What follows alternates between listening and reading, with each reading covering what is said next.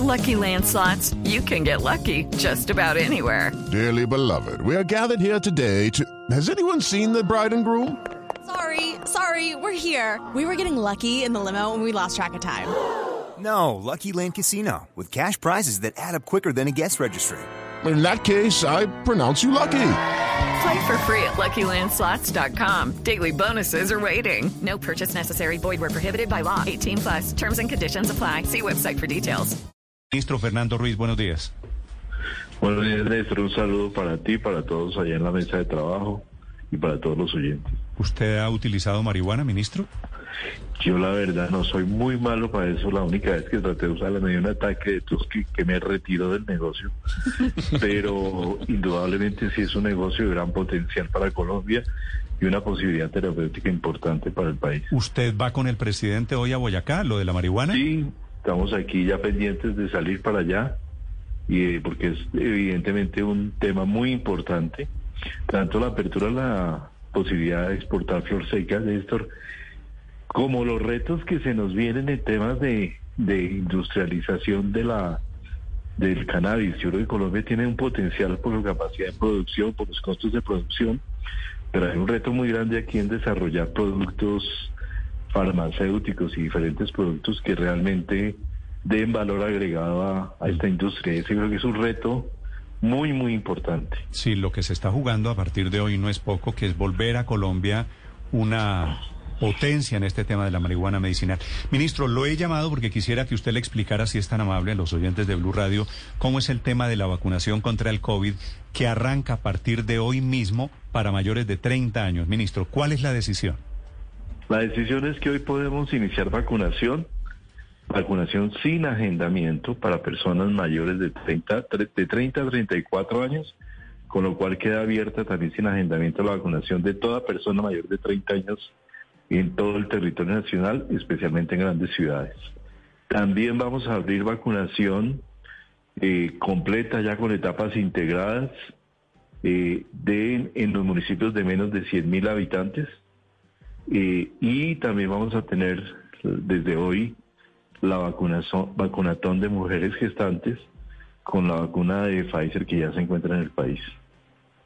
Ministro, usted entenderá que cuando abren un nuevo grupo etario o grupo de edades, pues hay personas que nos comienzan a preguntar, ¿y qué pasa conmigo que tengo 20 años o qué pasa con mi hijo que tiene 13 años?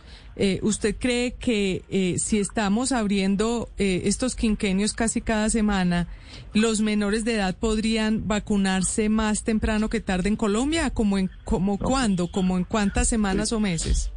Pues si vamos como, si seguimos como vamos que lo, lo esperado, tendríamos vacunando a todos los mayores de 20 años a mediados de agosto.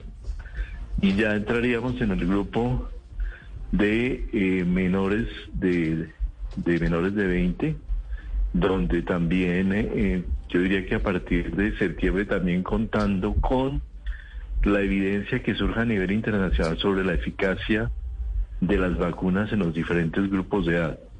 Hasta ahora solo están liberados los estudios sobre la vacuna de Pfizer, pero entre mediados de, agosto y mediados de septiembre saldrán seguramente los estudios sobre la eficacia de las vacunas de Sinovac, de Moderna e incluso de Janssen.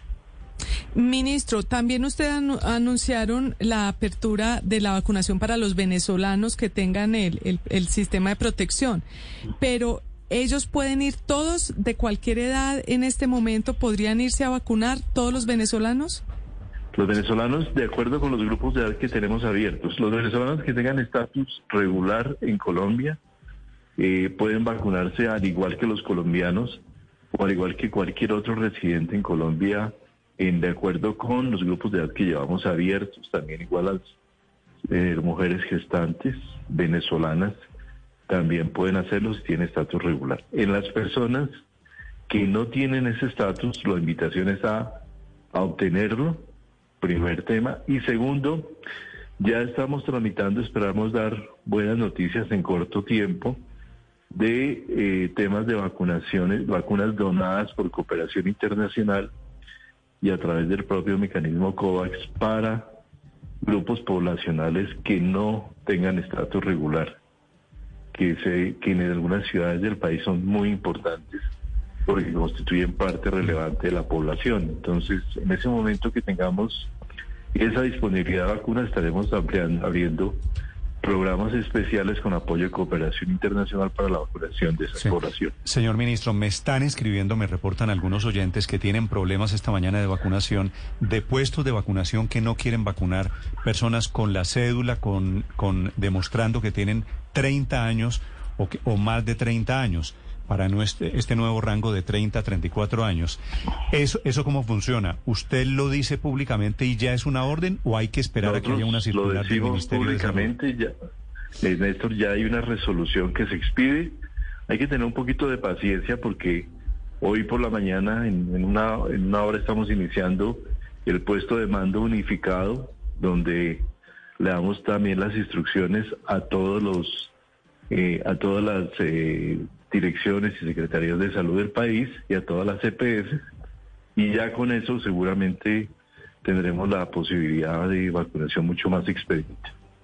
Sí, de todas maneras, ministro, los de 30, eh, al futuro los menores de 20, pero la gran pregunta sigue siendo cómo hacer para llegar a la inmunidad de rebaño y lograr que el 70% de la población se vacune. Y en estos días hemos hablado mucho sobre la decisión del presidente Macron en Francia de volver o exigir el carnet de vacunación para todo lo que tenga que ver con eventos, espectáculos y, y- y eventos en general, eh, como ir a restaurantes, bares, conciertos, eh, en fin. ¿Ustedes están pensando en esa idea, ministro? Mira, nosotros estamos primero pensando en el tema de abrir hasta la población mayor de 20 años y que no hay excusas de poblaciones, grupos que de adultos que no estén abiertos.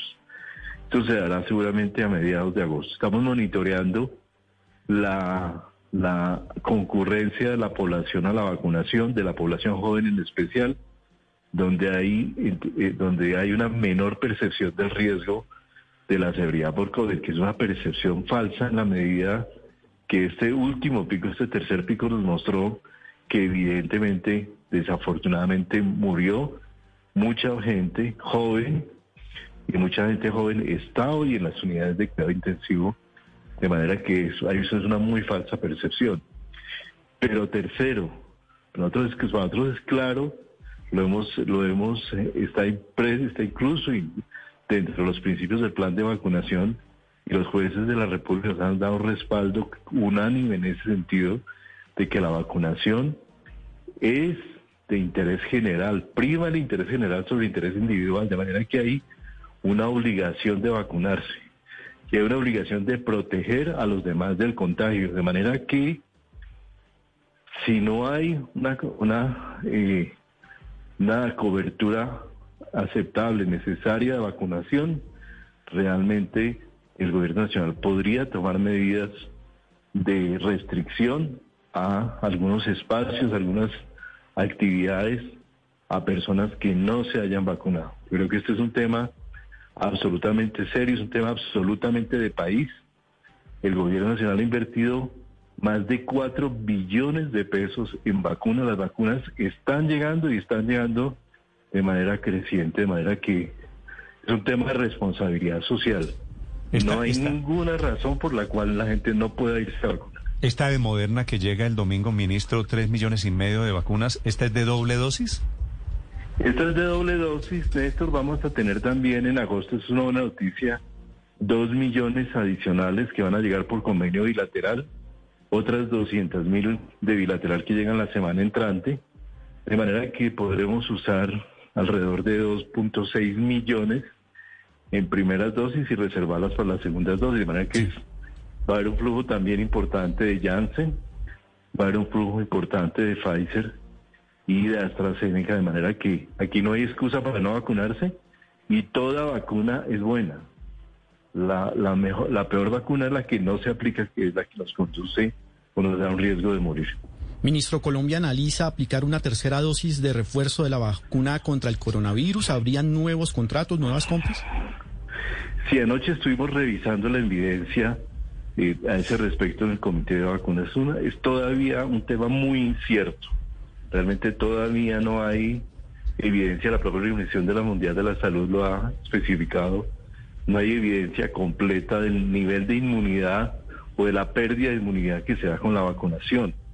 Pero de todas maneras nos toca prever la posibilidad de que decaiga el, eh, la protección, la inmunidad generada, y en este momento estamos cerca a decisiones de tipo presupuestal y de definiciones de, de, de, guardar presupuestos para una eventual vacunación de manera que es muy probable que estemos proyectando, de acuerdo con unos documentos que estamos elaborando en este momento en el Ministerio, la posibilidad de una de un refuerzo de vacunación ah, qué bueno. el año entrante.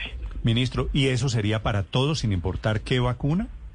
Eso es un poco lo que está por definir Néstor, porque no tanto por, no solo por vacuna, por el tipo de vacuna, sino también por el tipo de riesgo. Los, hay estudios que han mostrado, que están mostrando cómo la, la probabilidad de reducción en la protección y la inmunidad generada es mayor, por ejemplo, en población mayor de 90 años.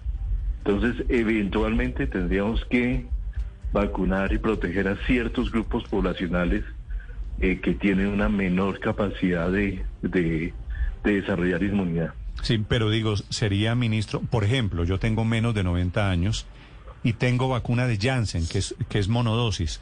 ¿Cómo me ponen el refuerzo a mí? Se le podría poner una de Janssen o otra de otra vacuna porque la combinación de vacunas es un tema que también se está abriendo rápidamente espacio en el mundo en la literatura científica.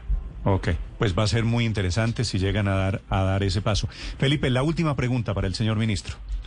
ministro, ¿cuáles son los supuestos que están mirando para que se expida o para que se vuelva obligatorio el pasaporte COVID?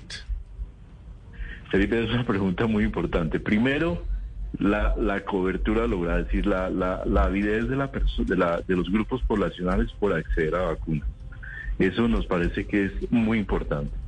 Segundo, la posibilidad que tengamos de registrar, en eso estamos avanzando, esperar, esperamos en unas semanas dar buenas noticias al país de que tengamos algún mecanismo electrónico para poder hacer que efectivamente uno llegue a un lugar y si no eh, y, pueda demostrar que ha sido vacunado o no, más allá de un carnet de papel que se pueda fácilmente falsificar o falsear.